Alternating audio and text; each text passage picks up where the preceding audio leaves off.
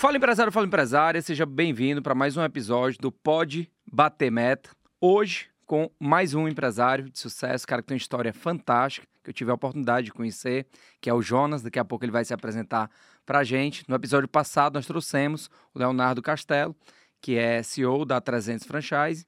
E se você quiser assistir, clique aqui nesse link abaixo que está disponível para vocês já esse episódio. Eu sou Marcos Freitas, CEO do grupo Seja Alta Performance. Trabalhamos com evolução e desenvolvimento de empresas no dia a dia. Mas sem mais delongas, Jonas, muito obrigado. Eu sei o quanto você é corrido aí, o homem tem vários negócios e eu gostaria que você se apresentasse aqui para o público. Quem é o Jonas, o que, é que o Jonas faz? Legal, muito prazer para você que está assistindo. Prazer demais estar aqui, é uma honra. É, eu sou o Jonas, tenho 34 anos, né? Sou casado, tenho dois filhos e sou empreendedor, empresário da vida real mesmo. Eu costumo dizer que é, eu cresci escalando todas as áreas do empreendedorismo. Fui lá o cara que abriu a empresa sem dinheiro, começou a empreender, fazia tudo na empresa, tinha todas as mãos na operação, depois estudei gestão, fui aprendendo, escalando e diversificando os negócios. Hoje eu tenho um grupo com cinco empresas, a gente fatura aí é, quase 6 milhões de reais por mês, é muita coisa para a realidade que eu vim. E hoje eu consigo também é, ensinar donos de barbearias, né, que é do, um dos meus negócios, a investir em gestão para salvar realmente, transformar a barbearia numa empresa. Esse é o foco. Legal. Quantos funcionários hoje, Jonas? Nós temos 500, mais de 500 funcionários. Mais de 500 funcionários. Eu tive na Disney recentemente. O pessoal disse que é muito difícil cuidar de 10 funcionários, é muito difícil cuidar de 20. A Disney tem 70 mil funcionários, né? Aí o cara que está reclamando de 10, de 20, imagina cuidar de 70 mil. Caramba. Então, você é um cara que veio de baixo, né? Você fez toda a, a trajetória de crescimento até chegar numa empresa aí de aproximadamente 72 milhões ano, com aproximadamente 500 colaboradores. E eu queria que você me dissesse assim, é, o que, é que te fez escolher ser empreendedor? Onde foi assim, cara? Foi algo pensado? A vida foi te trazendo? Como é que foi essa trajetória? Na verdade, é assim. Eu costumo dizer que todo empreendedor, ele, ele é muito bom em alguma coisa e ele acha que ele pode ganhar dinheiro replicando aquilo, né? E eu, comigo não foi diferente. Eu me senti o melhor porteiro. Eu trabalhava de porteiro mesmo, na portaria de condomínio. E aí eu me senti um porteiro bom. Falei, pô, por que, que eu não posso ter uma empresa de portaria, né? Na época. E foi justamente a primeira empresa que eu tive, de portaria. Eu cresci dentro da empresa, era um, era um bom porteiro, virei um líder de portaria, virei supervisor e virei gerente da empresa. Aí eu pedi demissão e abri a minha.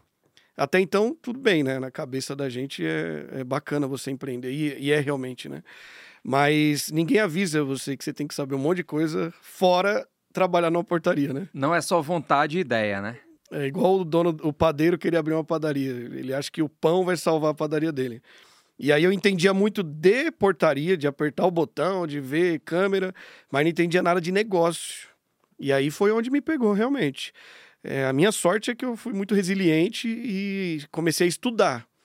Fui para cima do mercado, entendi o que era gestão, o que ia salvar o meu negócio, e aí eu fui crescendo. Mas a minha vontade de empreender, ela sempre existiu apesar de não ter estudo, não ter conhecimento, mas sempre tive vontade de ter um negócio. Eu não tinha capacidade e nem os caminhos, mas vontade eu sempre tive. É, de quem tem vontade tem meio caminho andado, né? É. Só que só a vontade não adianta. Então você estava ali na portaria e viu que era um bom porteiro e foi crescendo. Aí com muita vontade você teve uma característica que eu gosto muito do empresário. Empresários inteligentes são humildes. E o que é essa humildade? É entender que você não sabe de tudo e que você pode aprender. Então o Jonas era um excelente produto porteiro, é, supervisor, gerente, mas para ele virar um empresário, ele teve que entender de negócio. Tem muito empresário frustrado porque ele tem o baita produto, ele tem o baita serviço, mas não vende, não adianta, né? Não, não adianta, vende. Jonas. É travado. É travado. E aí você foi buscar esse conhecimento, foi entender do negócio, foi escalando. E quais foram os teus desafios nesse crescimento? Se você eleger assim, cara, três grandes barreiras que eu passei nessa minha vida empresarial até aqui, as maiores até hoje foram essas. O primeiro, eu digo assim, quando eu comecei a empreender, o meu sonho era ter, eu lembro até hoje, eu queria ter 13 clientes. Era um número que eu cheguei na minha cabeça, eu falei, vai me dar uma estabilidade financeira e eu vou conseguir tocar a empresa. E aí eu era, como todo empreendedor que está começando, aí vai se identificar. Eu era o primeiro a acordar, o último a dormir, não tinha folga, feriado, e eu me achava o máximo por isso, né? Falava com todos os clientes, era centralizado em mim. E aí até que eu comecei a entender que uh, meus filhos não estavam me vendo, a minha família não, eu não era presente, eu falei, poxa, o que, que eu faço para mudar essa realidade? Foi quando eu conheci o conteúdo de gestão, foi a primeira vez que eu ouvi falar de gestão para empres empresários, né? E aí eu fiz um treinamento e ali realmente abriu minha mente para algumas coisas. E aí algumas dores apareceram muito forte. Primeiro que era o, eu era centralizador, né? Eu era o, o famoso faz tudo do meu negócio. Eu achava que eu era tão importante que se eu saísse da operação, quebrava. O que a maioria dos donos que estão agarrados na operação não largam, eles acham que se eu sair, quebra. E quando ele pensa desse jeito, se torna verdade para ele, torna, né? Porque torna. ele cria toda a situação para Ele isso. cria uma dependência em torno dele que realmente a coisa não acontece se ele não tiver. Mas ele acha que ele tá indo num caminho de sucesso, se achando ali com o ego fortalecido, e na verdade ele tá impedindo o negócio de crescer, né? Eu, eu alcancei os 13 clientes, mas eu não dormia, não tirava folga, não comia direito. Aí eu entendi que eu precisava descentralizar, era a primeira dor que eu tinha. E como eu tinha essa questão de raiz, eu amava muito minha empresa, os clientes iam embora se eles não falassem comigo, foi a primeira dor que eu tive que tratar. é, aprender a descentralizar, delegar as tarefas. Aí a segunda foi, beleza, eu, eu delego, mas e a equipe que é ruim? Não faz, eu acostumei a equipe depender de mim. Como é que eu tiro esse, eu desmamo eles? Então foi a segunda dor, aprender a gerenciar a equipe, liderar os, os comandados, né? E aí a terceira dor, que aí sim, é, depois que você soluciona interno, você vai para fora. Como eu cresço? Agora eu já tenho uma equipe que eu delego, tá ali encaixado, e agora? Como é que eu escalo o meu negócio? Como é que eu alcanço novos resultados? Então, acho que as três dores que eu posso te citar assim fortes é você aprender a descentralizar, delegar, cuidar da equipe e crescer. Perfeito. E tudo isso é decisão do proprietário, né? O dono tem que decidir isso, ou a dona. Às vezes o cara tá ali no estágio da empresa, que ele travou e nem sabe por isso. Eu já ajudei mais de 15 mil empresas, né? Inclusive você teve com a gente já no Alta Performance Me Negócios. ajudou muito, né? Esteve lá com a gente, eu lembro de você lá, fez excelentes contribuições. E eu estava mapeando, cara, das 15 mil empresas que passaram por nós, as empresas elas têm estágios. Você vai identificar dentro da barbearia também. Tem a empresa bebê, né, que é o bebezinho, que é aquela empresa que o dono está na fase das ideias. Então tudo é ele ali, tudo é com ele. Tá? A empresa é muito frágil, muito frágil, porque se o dono ficar doente, uma semana a empresa morre. Quebra. Se o dono tirar férias, inimaginável, na cabeça dele não existe tirar férias. E aí tem a empresa que vai para a infância. E na infância ele já começou ali, ele já tem um faturamento, mas também tudo está ali nas costas dele. A empresa é muito insegura, não tem dados, não tem informação. E aí talvez você tenha passado por esses estágios e tem um momento que ela sai da infância para a adolescência, que é quando ela diz assim, cara, eu vou crescer, mas não sei como. Eu preciso crescer. É. Eu preciso crescer, mas não sei como. Mas ele já entende que ele precisa delegar alguma coisa. Então, se eu abro a empresa, de repente eu não preciso mais abrir, outra pessoa abre. Se eu, eu tenho um cliente que fatura 3 milhões por mês e ele que emite as notas. Meu Da pai, empresa. Sério? É, ele é viciado em operação. Tá? E ele diz que não tem tempo. Então, lógico que ele tem Alguém tempo. vai gastar esse dinheiro dele aí. Alguém vai gastar. Ele tem tempo, mas ele ocupa com coisas operacionais. E a empresa que está nessa fase de adolescência, ela já fatura, ela já tem uma equipe, é uma empresa que às vezes cresceu mais do que poderia e ela está na zona de risco. Né? Porque um dos maiores fatores de quebra das empresas é crescer errado. tá? É crescer muito com vontade sem conhecimento. E tem as empresas que conseguem entender que está nessa fase da adolescência, precisa ter planejamento, precisa estruturar para ir para a fase adulta, que é quando você vai para a fase adulta, é a fase de ajuste, é a fase de posicionamento, é a fase de equity, é a fase de inovação, tá? Porque você vai jogar um outro game. Mas o que eu mais gosto dessas quatro fases, e considero mais importante, é entender que, como na nossa vida, a gente precisa passar de fase. Então, você é um cara que hoje trabalha ajudando donos de barbearia. E aí você deve ver todo tipo. Porque o produto é corte de cabelo e barba. Esse é o produto. É. Só que se muita gente culpa o Brasil, mas se o problema fosse o Brasil, fosse o presidente, se o problema fosse o produto, todo mundo faturaria igual. E talvez dentro do teu ramo tu tenha a bebê, a, a criança, a adolescente e a adulta, né? E é muito discrepante isso. É muito discrepante. E aí me fala uma coisa: co- como é que pensam no teu ramo os caras que têm menos resultado? Como é que esses caras pensam? É duro falar sobre isso. Porque, infelizmente, no mercado da barbearia exclusivamente, é 90% da, dos donos de barbearias ainda estão nesse amadorismo, que, que você denomina aí a fase bebê, né? Eles estão 90% tá nessa fase. Há três anos atrás, quando eu comecei a falar de gestão de barbearias, ninguém falava, era só corte de cabelo. Porque o produto era corte, o serviço era corte, e o dono de barbearia ganhava cabelo com corte. Ganhava dinheiro co cortando cabelo. Ele achava que ganhava, né? E aí ainda está eh, se criando uma cultura de estudar, transformar uma barbearia numa empresa. Hoje ninguém fala disso ainda. Então eles estão na maioria ainda na fase inicial da barbearia, que é o quê? Eu abri uma barbearia porque eu era um, um excelente barbeiro. E isso me basta. Aí o cara é refém da operação, refém da equipe, não consegue gerenciar, não tem resultado. O cara não, não, não consegue andar com a barbearia. Aí para na fase 1. Para. Que é como se fosse o Jonas, que era porteiro, que A era muito coisa. bom porteiro, e dizer assim: não, tudo tem que ser comigo e não posso passar dessa fase. Exatamente. Só que o grande problema é que, pelo fato da área ainda ser mal estudada, o cara que abre uma barbearia geralmente não é o cara que fez uma faculdade, que tem um conceito de estudo. Ele fica preso à operação mesmo e ele não enxerga que ele tem que estudar. Ou ele tem que crescer, ou ele tem que aprender com quem sabe para escalar o negócio. Então ele fica preso ali naquela fase 10, 15, 20 anos, ali a- a- na fase bebê ainda, como você disse. Então, na minha área, o desafio é esse: é você transformar o cara que ele nem sabe que ele precisa estudar. Em outras áreas, às vezes o cara abre uma empresa e fala: não sei nada, mas eu vou pegar o Marcos Freitas que sabe e ele vai me ajudar. Na área da barbearia, o cara não sabe e ele nem sabe que precisa de alguém para ajudar. Então, esse eu acho que é o maior desafio da área do dono, ele entender que ele precisa transformar o- que é um negócio, um ganha-pão dele, numa empresa para escalar abrir novas unidades. Mas é muito discrepante. A gente pega 5% da área da barbearia, são barbearias que ganham dinheiro, que faturam e que fazem acontecer mesmo. E é interessante que você está falando de um nicho bem específico, né? Que é barbearia, que é o que você atua. Eu trabalho com todo tipo de empresa, Uhum. varejo, atacado, indústria, serviço. Essa semana eu estou recebendo agora 100 empresas de todos os segmentos. E se eu te disser que não é só da barbearia? É uma, uma dor enraizada? é enraizada, porque as pessoas entendem o estudo como algo negativo, porque o que ele estudou no colégio ou na faculdade não se aplica à vida profissional. Se você pegar o que você estudou de história ou de ciências ou de até de, de português, para o que a gente aplica hoje no mundo dos negócios é, é quase nada. Quase Eu fiz a faculdade de administração É. é, e abandonei no meio. E eu não aprendi nada a ser empresário. Não tem nenhuma faculdade hoje que ensine a ser empresário.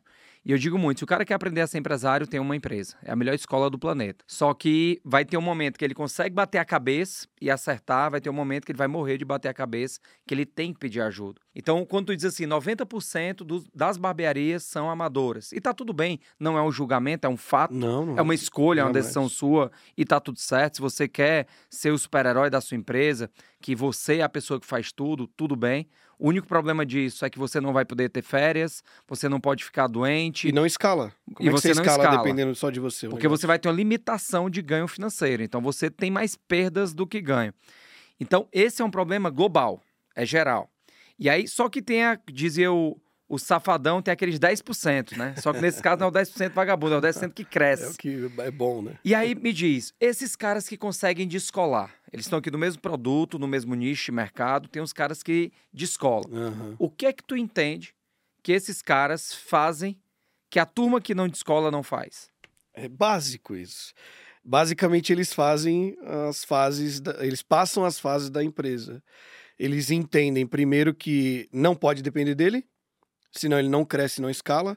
E eu sempre digo para os donos: você nunca vai ficar rico com, uma, com um negócio. Eu acho que é difícil uma empresa ficar rica com um, negócio, uma padaria, um mercado. Uma unidade, né? Não consegue. E como é que você escala se você tem que estar ali naquela? Você não consegue abrir outra, porque senão você vai ter dois problemas na mão. Então, as que decolam são as, a primeira que entende isso, aí elas começam a estudar. Elas falam: Poxa, existe uma gestão financeira que eu preciso fazer, eu preciso separar o meu dinheiro do dinheiro da empresa. Eu preciso eh, separar um fundo de caixa para investimento.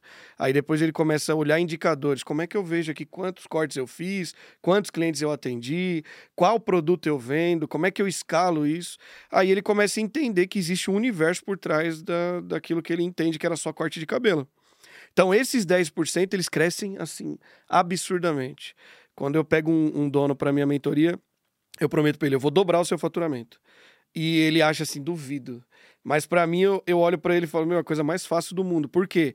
Ele tá tão preso que ele não enxerga as oportunidades. Aí eu trato isso nele, ele vai olhando para frente, abrindo novas unidades, quando ele vê, ele tá ganhando dinheiro de verdade, né? Sem estar tá preso ali, amarrado no negócio. É, e o que eu acho legal é que esse cara que tá dentro desse mundo, ele costuma dizer assim: ah, você não conhece da minha realidade.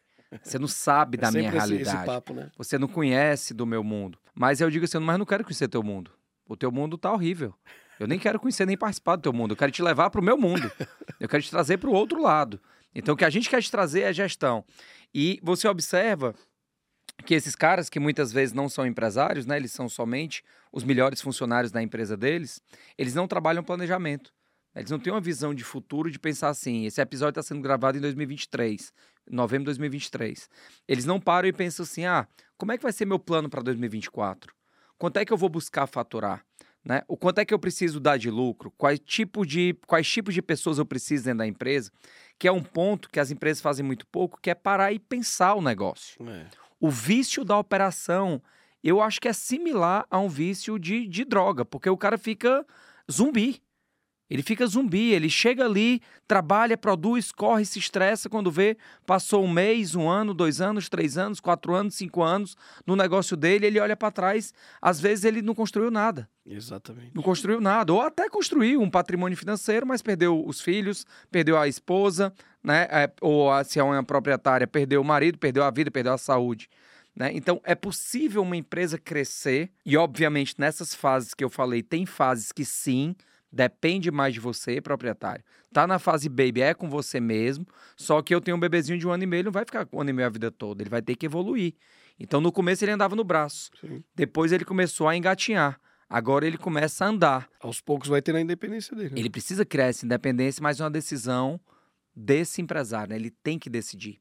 E aí, muito empresário aqui no Brasil, cara, quer reclamar dos outros. Eles diziam assim: ah, mas é a mão de obra que não presta, é o Brasil que não presta, aqui não dá para empreender. Qual a tua visão sobre isso? Cara, só muda de área. A mão de obra é escassa de uma maneira geral, mas eu sempre falo assim pro cara que fala isso para mim: ah, eu, eu não tenho, não acho barbeiro, meu. Eu falo, cara, faz parte do game. Você quis ter uma barbearia. Faz parte do jogo. O que você tem que abrir? O funil para vir mais, mais candidato para você é, filtrar lá no final existe uma. Eu aprendi isso com você lá na, no APN. Existe uma. Um conceito que eu sempre falo para os caras. Eles falam assim: ah, mas como é que eu vou estudar? Que agora eu sei que eu preciso aprender. Sendo que eu tô ali preso, né, cortando o cabelo, ou na operação ali agarrado, não consigo. Eu falo, te vira. Lá tem uma equipe né, que chama Te Vira, né? Eu falo, te vira, amigão. Você tem que fazer. Não é mais fácil você agora se esforçar por um período de seis meses, um ano, que é o período que você vai estar ali amarrado e ao mesmo tempo crescendo, do que você continuar amarrado o resto da vida. Então, o cara ele tem que entender, e, e aí eu tô entendendo que não é só a barbearia, né? É um universo maior, você com mais propriedade pode falar, mas o cara tem que entender que algumas coisas dependem dele, e principalmente esse, eh, essa mudança de chave, de fase, vai depender dele. Depois disso, aí ele começa a delegar. Hoje eu tenho gestores nas, nas empresas que eu possuo que me permitem, por exemplo, na segunda-feira, hoje eu fui, eu fui malhar, vim para cá, depois vou jogar um vôlei e ponto. Se eu não tivesse feito isso há seis anos atrás, jamais eu teria uma condição dessa hoje, né? A galera quer colher muito rápido, né? Quer colher muito rápido sem plantar. E eu sei que é um desafio mesmo, é difícil, porque Pra gente que tá olhando de fora e pra gente que já passou dessa fase, a gente consegue saber que é possível, mas o cara que tá ali naquele vício, ele, acredita, ele não enxerga. Ele não enxerga. E tá tudo bem, tá tudo certo, a gente tá aqui para abrir seus olhos. Isso aqui é um conteúdo gratuito que tá aqui para você. Né? O Jonas tá disponibilizando o tempo dele, eu tô dando o meu. Mas uma coisa que eu aprendi que não tem como ensinar à vontade. Não existe como ensinar à vontade. É. Então, se você não quer estar tá resolvido, se você quer estar tá resolvido, tá tudo bem. E sempre no mercado vai ter gente chorando, vai ter gente crescendo, vai ter gente pequena, vai ter gente grande, tá tudo bem. E eu vejo muito, cara, e eu me chateio, o pessoal fala mal do país, tá? E quando tu começou a contar... Tu... E o país tem problemas, claro que tem, mas tem muita coisa boa. Mas eu vi uma entrevista do Davi Vélez, do Nubank, onde ele fala que quando ele foi montar o Nubank, ele olhou para o Brasil, porque o Brasil era um país cheio de problema. E aí que ele encontrou a oportunidade. Né? E o cara é da Colômbia. Ah. Aí, porra, teve que trazer um gringo, um cara de outro país, para olhar para os problemas da gente, para enxergar aqui que tinha oportunidade de crescimento. É. E a gente daqui não enxerga. E eu vi que você enxergou, né? Você estava ali e falou, cara, eu posso criar uma rede também é, de gestão de condomínios, que é um, um outro negócio que ele tem, que ele trabalha, e fez esse crescimento. Então, on- onde é que eu quero chegar? Aonde tem problema, tem oportunidade. Cara, eu, eu posso comentar sobre isso rapidinho?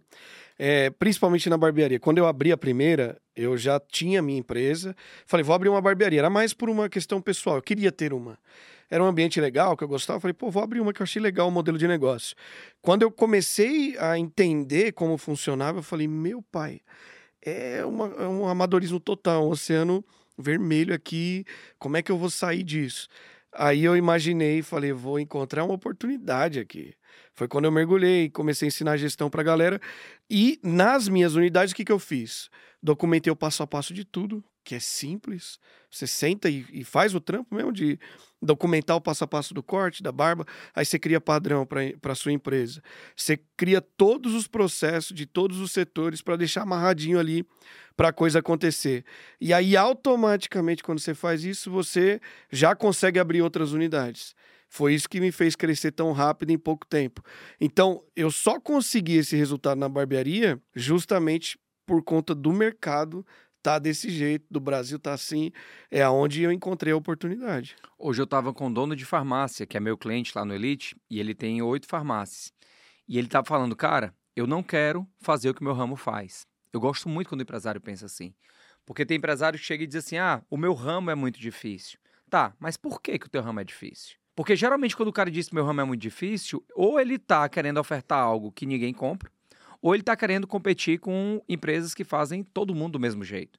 Então, se eu estou ofertando algo para ninguém, para um público que não tem dinheiro, talvez eu esteja com o público errado para o produto certo. Ou se eu estou fazendo o que todo mundo está fazendo, seja o momento de eu parar de olhar para o que o mercado faz e criar inovação. É, eu bato muito nessa tecla que desde a nossa infância a gente foi criado para não pensar. A gente sempre teve que responder do jeito que os professores queriam, se vestiam no colégio do jeito que o colégio queria. E esse empresário ele veio com vontade para a vida adulta, mas ele não traz esse viés de quebrar o modelo. E aí tem exemplos clássicos que são batidos, mas você pega o Google não copiou a enciclopédia, ele melhorou a enciclopédia, né? A, o iPhone não foi criado, o telefone não foi criado pelo Steve Jobs, o telefone já existia. Desde o Graham Bell ele foi aperfeiçoado. O Elon Musk não inventou o carro, ele melhorou o carro com o carro elétrico. O Spotify não inventou a música, ele melhorou a música. Então o que eu percebo é que o mercado está em evolução, só que são poucos os empresários que conseguem enxergar essas oportunidades. E aí eu cheguei a uma conclusão. Os empresários que não conseguem enxergar as oportunidades é porque eles estão olhando somente com o olhar dele. Em que aspecto? Eu posso enxergar uma empresa de dentro para fora e de fora para dentro. O que é de dentro para fora? O que, que eu quero vender como empresário? Então, eu quero vender telefone, eu quero vender telefone, eu quero vender telefone. Eu estou no meu interesse. Uma visão de fora para dentro é: o que, que as pessoas estão buscando? Ah, elas estão buscando telefone. Aonde? Quem oferta? Como ofertar para eles de uma maneira que ninguém entrega? Como ter uma oferta única para que eu me diferencie? E, obviamente, é muito mais fácil copiar do que fazer o diferente. Então, imagina o teu ramo e, como farmácia e outros, como deve acontecer de um cara numa cidade ali de 50 mil habitantes abrir uma barbearia e no outro tem 10, 15, não tem assim? Meu pai, é, e, e é o que eles reclamam, né? Ah, a minha concorrência é mais barata. Ah, eu tenho 20 barbearias no meu bairro. Eu falei, e daí? O que, que tem a ver? Ah, mas aí como é que eu vou me diferenciar se o cara faz a mesma coisa que eu? Eu falo, então você tá fazendo a mesma coisa que o cara. Por exemplo, eu, Jonas, eu não sigo cinco pessoas da barbearia. Eu nem sei quem são os influenciadores da barbearia. Porque eu nem quero ver o que, que esses caras estão fazendo com o mesmo mercado ali, que é corte, corte, corte, corte. Eu quero justamente aprender com gente de fora outras coisas que eu posso aplicar dentro do mercado da barbearia. Quando eu abri a barbearia, eu fui entendendo essa jogada e, por exemplo, hoje, uma coisa que não existe no mercado da barbearia. Os caras botam uma pessoa na recepção lá. É uma, recepcionista que atende, faz o agendamento. O que, que eu tenho hoje na Castelãs? Eu não tenho recepcionista. Eu tenho gerente. O meu gerente fica na loja. Então eu fui onde buscar esse gerente. Eu fui em lojas de rede, de shopping, varejo, peguei o cara que era vendedor ali, gerente de loja mesmo, e trouxe o cara para gerenciar a barbearia. Por quê? O cara é extremamente comercial. Onde eu aperto o cara? Resultado. Resultado, resultado, quero venda, venda, venda, venda, venda, venda. Então ele, ele ensina a equipe a vender para o cliente produto, serviço extra, é, mensalidade. Hoje eu tenho os meus mercadinhos, aqueles mercadinhos inteligentes, né? Que a pessoa vai lá e compra. Eu tenho em todas as barbearias e o cliente vai lá, ele pega o produto, ele mesmo paga. Então o ticket médio meu, ele chega a ser quase 80% do valor do serviço que eu vendo. Então aí eu aprendi que o faturamento ele pode subir muito com a mesma base que você tem de cliente que a maioria dos donos não enxerga, ele só quer cliente novo, cliente novo, porque senão ele não cresce. E aí eu percebi, não, peraí, eu posso explorar ao máximo a minha base de clientes. Aí é onde eu fui ter muito resultado na área, justamente por pensar fora do que a área pensa. Eu sempre digo que existem duas formas de crescer as vendas. Ou você traz novos clientes, ou você vende para o mesmo cliente. E sempre é muito mais fácil vender para o mesmo cliente quando você conhece ele. Ele é fiel, confia em você. Ele é fiel. Só que isso não significa que eu vou empurrar para o cara o que ele não precisa, que eu vou vender a casa pegando fogo. Mas se você conhece bem o seu público, se você já tem uma carteira, entende. Porque se ele não gastar contigo, ele vai gastar com outro. Eu trabalhei 15 anos com informática, com venda de computador, notebook, impressoras. E teve uma época que a gente estava vendendo impressora, mas não vendia cartucho. Eu falei, como é que pode? Eu vendo aqui mil impressoras mês e minha venda de cartucho é 100. Mas é porque o vendedor não oferecia. O vendedor não falava. E eu fui puxar resma de papel. Resma, papel, né? Aquela bloquinho uhum. de papel. E aí vendia minha impressora sem cartucho, sem folha de papel. Tá errado. Então comecei a fazer campanha. Alguém tava ganhando esse dinheiro aí, né? O cliente comprava a impressora na gente e ia comprar o cartucho de papel em outro. Porque o dinheiro do cliente é o mesmo. E aí o que, que a gente fez? Começou a fazer exposição do produto junto. O combo dos três, com diferenciação. O vendedor, ele já era orientado a ofertar os três. E se chegasse no caixa e tivesse uma impressora, a caixa tinha a oportunidade de vender o papel e o cartucho. E aumentou muito a Você venda. Você matou a pau. E a gente não empurrou nada para o cliente, é porque é uma coisa óbvia. Pelo contrário, você fidelizou mais que ele não precisou ir buscar fora, né? Aí vamos pegar um cara que é um gênio que está fazendo isso. O Elon Musk, eu tive lá no, no Vale do Silício, numa loja deles lá na Califórnia. E na loja dele, ele já vendia o carro da Tesla e ele vendia já a estação de abastecimento. Olha aí. Então eu poderia comprar o carro já com a estação de abastecimento. É a solução do problema, né? Porque se eu comprar o carro elétrico com ele, eu vou ter que comprar uma estação para colocar na minha casa em outro lugar. Então tem muito ouro dentro das empresas. É aquela padaria que só vende o pão, mas não vende o café da manhã. E tem um cara ali que quer comer o lanche, tá? É o cara que tem uma loja de roupa, mas não trabalha um serviço de ajuste ou um serviço de entrega para o produto ontem, dele. Ontem eu fui numa sorveteria e eu comentei isso com um amigo meu. A gente tava chupando um sorvete e, meu, calor, sorvete. Você quer o quê? Uma água? E eu, primeiro, não tinha água na sorveteria. E o cara nem. Eu, eu estranhei porque ele não me ofereceu. Isso aí eu fui procurar a geladeira, não tinha água. Eu falei, caramba, o cara tá com 100 clientes ali, tava lotado. E o cara podia estar tá subindo o ticket médio ali, vendendo uma água até o dobro do valor que fosse no mercado, porque todo mundo ia comprar, tipo, um sorvete com água. Eu tive que ir numa farmácia pegar uma água. As pessoas não enxergam a oportunidade dentro do próprio negócio, né? Engraçado o lance da água. Hoje que a gente tá gravando esse episódio, a gente tá numa onda de calor aqui em São Paulo. Meu carro tava 42 graus quando eu fui pegar minha filha. Nossa. Agora, a meio-dia e meia. 42 graus no marcador do meu carro. Ontem a gente foi no outlet, que tem aqui próximo. Ah, eu vi o seu stories. Pronto, viu meu stories? Eu, eu fui numa loja, cara. Uma loja de uma marca conceituada. Impressionante. Né? Suando aqui, eu, a babá do meu filho, meu filho suando. Falei, moça, tem uma água? Não, não tem água. É sério que não tem água? Não, não tem água. Falei, tá. É, é que meu filho tá na loja aqui ao lado, eu queria só medir o pezinho dele para ver se tá numa sandália de uma marca bem famosa internacional. E ela, não, não pode medir, não pode sair. Eu falei, cara, isso aqui. Eu só fiquei esperando aparecer o Sérgio Malandro para dizer, e aí é, pegadinha do malandro, não é para vender aqui. Ou eles estavam querendo é, ficar de greve com a empresa. Né? Mas, cara, coisa pequena. Mas eu vou voltar porque são empresas que estão olhando muito mais para o seu próprio interesse que para o interesse do público. Não enxergam, né? né? Não enxergam o que o público está querendo. E o público ele se renova, ele muda. E durante muito tempo as empresas elas ditavam a regra de como os clientes poderiam consumir, mas hoje com a internet, com a quantidade de ofertas, se você não tiver muito ligado, você vai ser trocado. Com a maior facilidade. Com a maior facilidade. Hoje em dia, já foi a época, né? Dos anos 70, onde a demanda tinha pouca empresa para atender a demanda do mercado. Hoje, já tem muita empresa do mesmo segmento e hoje já tem uma briga pela experiência. Então, você já está num nível que você tem que focar no produto bom, na experiência ótima para você fidelizar o cara. Senão você vai perder. O Henry Ford, quando ele lançou o carro, ele dizia que o cliente poderia escolher a cor do carro contanto que fosse preto. Né? Então, ele determinava o, o, padrão, a indústria mandava no mercado. Mas era, cabia era da indústria. isso, né? Cabia. Você pega hoje o Elon Musk, até o ano passado a Tesla era uma empresa de carro elétrico, a BID está passando agora. Olha o nível de velocidade de competição. Então, as empresas que estão vivendo de passado, as empresas que estão vivendo só dos seus interesses, elas estão em risco. É, elas não vão sobreviver. Né? Elas estão vivendo um risco. Se não porque, mudarem. Porque existe uma crise financeira? Sim, existe. Né? Quase 60% do brasileiro está endividado, então existe uma crise financeira. O poder de compra reduziu, porque 100 reais não é mesmo 100 reais de um ano atrás, nem de dois anos. Mas o que eu percebo também é que as empresas não estão olhando para o rei que é o cliente, né? O rei que é o cliente. Você desce do Uber, o cara pede uma estrelinha para avaliar, você termina um YouTube, pede para avaliar, você come o um iFood, pede para avaliar. E como é que as empresas estão avaliando satisfação? Elas não avaliam, né? A maioria nem tem, eu acho que uma pesquisa de satisfação mínima com o cliente, né? De entender ali o que, que ele gostaria de ter no negócio ou como é que foi o atendimento. Acho que nem isso a galera faz, né? Eu já tive cliente que falou assim, cara, eu não quero saber não, porque o cliente reclama muito. Mas você tem que saber, meu. você tem que saber.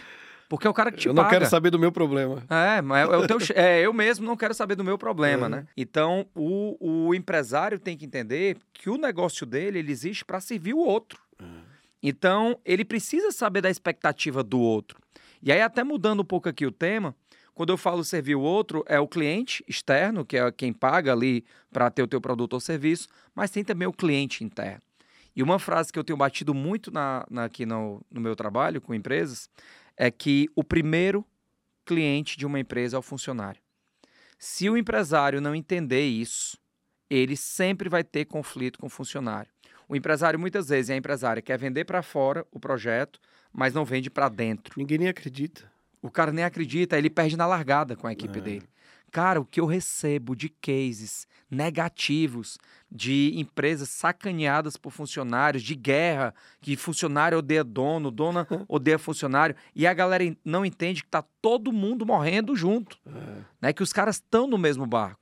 Então eu queria saber de ti quais são as práticas que tu tem feito dentro do teu negócio para olhar, para ter esse viés do cara que trabalha contigo e fazer com que ele se mantenha empolgado, engajado no teu negócio. Eu já sofri muito com isso, porque eu tinha o pensamento de que o colaborador ele tinha que saber o que eu sabia.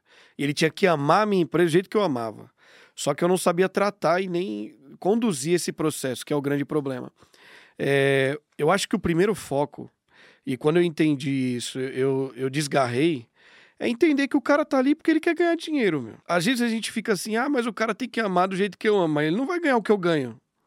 E o dono fica brabo com o cara que às vezes pede um aumento ou tem resultado e quer ser reconhecido por isso. Ah, meu, eu não pago comissão aqui porque o cara tem que fazer, porque eu já pago o fixo dele. Pô, qual que é o, o problema de você premiar o cara para ele entregar mais, pô. Ah, não, ele tem que amar a empresa. Não tem que amar, quem ama a empresa é você. E ele Por que, que... que você, dono, tem uma empresa? É, então. Exatamente. Pra ganhar mais dinheiro, o cara também quer, tá tudo bem. Mas eu tinha essa dor. Eu falo, não é possível que o cara fica me pedindo aumento, o cara não gosta da minha empresa. E aí depois eu entendi que é um jogo, você tem que participar desse jogo. O primeiro cara que tem que comprar a sua ideia é o colaborador. A gente lançou um plano de recorrência na barbearia, que você paga uma mensalidade e você vai usando, né? Então, cliente mensalista. Só que os barbeiros não compraram a ideia no começo. E aí eu falei para os gestores, enquanto eles não entenderem, a gente não pode lançar para o mercado, porque ele não vai vender. Se o cliente quiser, ele vai dificultar a venda ainda. E você, você lida melhor do que eu com isso. O que mais tem é funcionário querendo sabotar a própria empresa. E aí só deu certo quando a gente colocou na cabeça do barbeiro que ele ia ganhar mais. Vou, vai. É fácil de vender, você ganha mais dinheiro, você tem mais oportunidade de subir o ticket do cliente. Ele falou, então eu quero. Aí hoje a gente vende, metade dos clientes da loja são mensalistas, porque o barbeiro comprou a ideia. Então, para uma empresa conseguir trabalhar o cliente externo, o ticket médio, subir a margem de lucro dela, ela tem que primeiro conduzir isso com o colaborador. Ele tem que acreditar que o produto é bom, ele tem que conhecer o produto e ele tem que ganhar dinheiro. É. Se não ganhar dinheiro, não vai. Concordo. Fazendo até uma analogia que é o futebol. Imagina que você tem, você é o técnico do time, você tem um jogador e os jogadores não querem ganhar o jogo. Perdeu na largada. Já era. Imagina que você tem uma empresa de pessoas que não gostam de trabalhar lá e que não querem dar o melhor, perdeu. Só que aí o cara, ele investe na estrutura física, ele investe no estoque, ele investe no maquinário, ele investe no marketing. Até investe no cliente externo. Ele investe no cliente externo, faz evento para o cliente externo, mas e para a equipe dele? O que, que ele faz para o time dele? O que, que ele está olhando ali para o negócio dele? Então eu estou em fase de planejamento da minha empresa. A gente tem discutido muito isso e pensado nisso, porque também não é tão simples, não é tão fácil, escorrega. E a gente tem que entender que não dá para agradar todo mundo, não, nunca agradaremos todo é. mundo. Né? Jesus, o homem mais perfeito, passou na face da terra. Se basear na opinião individual, você tá ferrado. Tá lascado. Mas você tem que ter o mínimo de práticas ali para ajudar. Por exemplo, eu tenho uma função aqui que é SDR na minha empresa, que é o cara que faz o primeiro contato de agendamento. Eu estou montando minha sede aqui em São Paulo. Tenho uma sede em Fortaleza e estou montando a sede própria aqui em São Paulo. Eu vou ter um espaço lá para a mãe poder levar o filho dela quando ela não tiver onde deixar. Porque eu já vou perder aquela desculpa de que eu não tenho quem deixar meu filho. Eu vou dizer, traga para a empresa. Boa. Ah, você precisa fazer isso? Não, mas eu vou fazer isso. No meu, para quem tem filho abaixo de 12 anos, você tem folga no aniversário do filho, porque eu quero que você vá curtir com seu filho. É um outro diferencial que a gente vai lançando. Né? Tem outros diferenciais que a gente vai, vai procurando porque a gente precisa, na hora de atrair um talento, também ter uma estratégia para vender a vaga. E às vezes nem custa muito, né? É mais uma questão de, de entender a criatividade de você entender o seu colaborador. O que, que, ele precisa, né? O meu, no dia do aniversário dele, ele não trabalha, no dia do aniversário do filho, até 12 anos, ele não trabalha. Tá tudo bem, tá tudo certo. Então é um conjunto de práticas que a gente está desenhando, algumas dessas essas que eu citei já, já são executadas, mas outras que a gente está pensando. Eu vou até anotar essa do filho. Porque na hora, cara, na hora de fazer um processo seletivo, o candidato diz assim: ah, eu quero ir para essa empresa. Porque aquela mentalidade do manda quem pode, obedece quem tem juízo dos empresários que sempre pensaram dessa forma, tá morto. Nem cabe isso mais. Tá morto, não cabe. E assim, não é porque você é o dono da empresa que você é superior, você é maior do que o cara, vocês trabalham juntos em funções diferentes. Então eu nunca me vejo como o, dono, o chefe, é o, o, patrão da galera. Eu me vejo como colega de trabalho. Sim. Onde o meu papel é gerar recursos para eles, o meu papel é dar uma estrutura, o deles é executar, e a gente vai crescendo junto, entendendo que dentro desse processo entrarão e sairão pessoas. E aí, nesse processo, Jonas, passam muitas pessoas por nós, né? Atualmente eu tenho 100 pessoas no time, nas minhas empresas, e eu já tive equipes com executivo lá de 700 pessoas. E eu acho que é um grande desafio a gente entender o tipo de pessoa que a gente não quer ter com a gente. Às vezes a gente foca muito no tipo de funcionário que a gente quer ter, mas a gente poderia colocar a mesma força e pensar: que tipo de funcionário eu não quero ter? Porque eu vejo os empresários muito acostumados a pegar todo tipo de gente. Então eu queria saber de ti. Que tipo de pessoa não trabalha com você? Eu peguei um, acho que um conteúdo seu esses dias é, que você colocou lá de uma pessoa. Você usou até um exemplo né? Uma analogia de uma pessoa que estava ali falando mal para os outros candidatos, falando e você falando que é, é, isso que acontece quando você coloca a pessoa errada na empresa, né? Até usei para modelar um conteúdo para mim. E é justamente isso. Quando você erra na contratação, você coloca a pessoa errada o problema não é ter uma pessoa errada, é que essa pessoa vai contaminar o seu time inteiro. Então aí já é um problema na hora de selecionar quem você quer. E, por exemplo, eu eu não analiso muito o perfil só técnico da pessoa, o que ela entende de conhecimento. Eu analiso o comportamento dela. Porque a maioria da galera contrata porque o cara é bom no que faz e demite. Pelo comportamento. Porque é insubordinado, não é bom de equipe, não respeita as regras. Pô, você vai demitir pelo comportamento, por que, que você contrata só pela técnica? Então, o que, que eu avalio hoje? Muito mais a parte de perfil comportamental, a gente tem até teste lá para avaliar o perfil do cara mesmo e a necessidade do cara tá ali. Se ele tem família, se ele tem sonhos, qual a ambição dele, onde ele quer chegar. Porque é meio. No, no, a gente nem sempre acerta, mas é meio caminho andado pra você ter uma pessoa que vai vestir a camisa da sua equipe da sua empresa, vai vender bem o seu produto, porque ela tem a necessidade de estar ali. Às vezes, quando eu falo com alguém que, ah, eu só contrato pessoa que tem gabarito técnico. Pô, às vezes a pessoa é horrível de, de equipe, você vai perder a, a, sua equipe por causa disso, mas você não avalia a capacidade de comportamento dela, do perfil dela. Então, eu, eu Jonas, sempre avalio comportamento junto. Técnica é importante, mas o mais importante é o comportamento do cara quem eu quero dentro da minha empresa, quais as atitudes, os princípios dela, como é que é a convivência dela com a equipe. É isso que a gente avalia para ter uma pessoa realmente que vai entregar o que eu, o que eu quero né, para ela. A gente faz consultoria para empresas do Brasil todo, em todos os segmentos, e tinha uma empresa do varejo que fatura mais de um milhão de reais por mês, e a dona dizendo que lá ela tem uma pessoa que cria um inferno na empresa dela. É uma pessoa que inferniza, aquele sindicalista, né? Aquele Sim. que tudo reclama, tudo só reclama, só enche o saco. E aí eu perguntei para ela por que, que ela estava com ele. E ela, ah, porque é muito difícil contratar outro. Tá, mas é mais difícil contratar outro do que ficar com o inferno na tua vida. E aí são desculpas que a pessoa vai criando. E sabe qual a melhor forma de você resolver isso? É demite logo. Porque se você for se acostumando a ficar com essa pessoa, você vai postergar a resolução do teu problema. Qual o tipo de pessoa que não trabalha com Marcos Freitas? Não trabalha com Marcos Freitas o mentiroso, não trabalha com Marcos Freitas aquela pessoa que só reclama, não trabalha com Marcos Freitas aquela pessoa que só enxerga problema, não trabalha com Marcos Freitas aquelas pessoas de má índole, que gostam de contaminar com as outras. É o famoso mimizento, né? O mimizento. E, e tem muito. Tem. É boa parte aí da, da classe produtiva. E assim, eu trabalho, eu sou especialista em negócios e eu erro também em contratação. Então, recentemente, a gente errou numa contratação e eu fiquei sabendo de uma pessoa que tinha um cargo X dentro da nossa empresa, que na nossa frente era a melhor pessoa do mundo e nas costas era o demônio mesmo. e aí, o que é que eu, a conclusão que eu cheguei, cara? As pessoas que estão mal, as pessoas que são negativas, elas têm uma necessidade de contaminar outras. É. Né? Poucas pessoas no seu meio, de você que está assistindo a gente, talvez tenham um movimento desse de contribuir, de te ajudar. E aquelas pessoas que querem o mal, elas nem chegam, talvez, nessa dureza que eu tô chegando. Elas são mais até gentis na fala, né? Para dizer, olha, Jonas, como ele falou ali contigo, Jonas não aceita isso não. É. Jonas, tu vê que a empresa tá piorando? Olha o tom aqui. É aquele tom do, do cão mesmo, assim, elas têm né? Uma persuasão De, muito Persuasão. Alta. É. Pessoas ruins, elas são muito. Eu, eu, eu tenho muita suspeita dessas pessoas muito melosas, entendeu? Que falam muito o que você quer ouvir. Todos os casos de traição que eu tive até hoje nas minhas empresas eram de pessoas que na minha frente eram perfeitas que tudo que eu pedia fazia, que eram os capachos. Uhum. Então hoje eu tenho muito, muita maturidade para olhar e eu não quero ter pessoas que só me deem sim. Eu quero ter pessoas que me deem não, tá? Eu quero ter pessoas que me deem uma nova perspectiva para o meu negócio. E aí caminhando aqui para o encerramento, passa rápido, né? Passa muito rápido.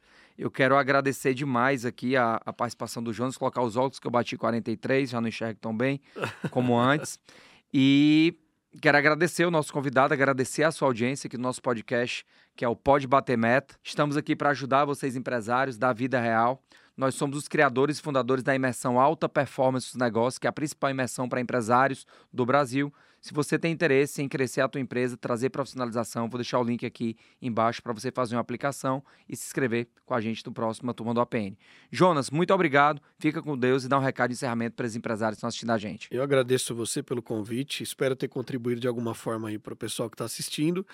E se eu puder te dar um conselho do que eu fiz, deu certo para mim, é, busque conhecimento com quem pode te ajudar, porque é a melhor forma de você sair da fase infantil ali, bebê, como o Marcos disse, e conseguir escalar o seu negócio. Eu sei que você abriu para ganhar dinheiro, e se você não fizer isso, você vai ficar preso o resto da vida. É isso aí. Valeu, meu irmão. Valeu. Valeu, tamo, tamo junto. junto Obrigado. Valeu, pessoal. Compartilha aqui, curte e tamo junto no próximo episódio. Valeu. Tchau.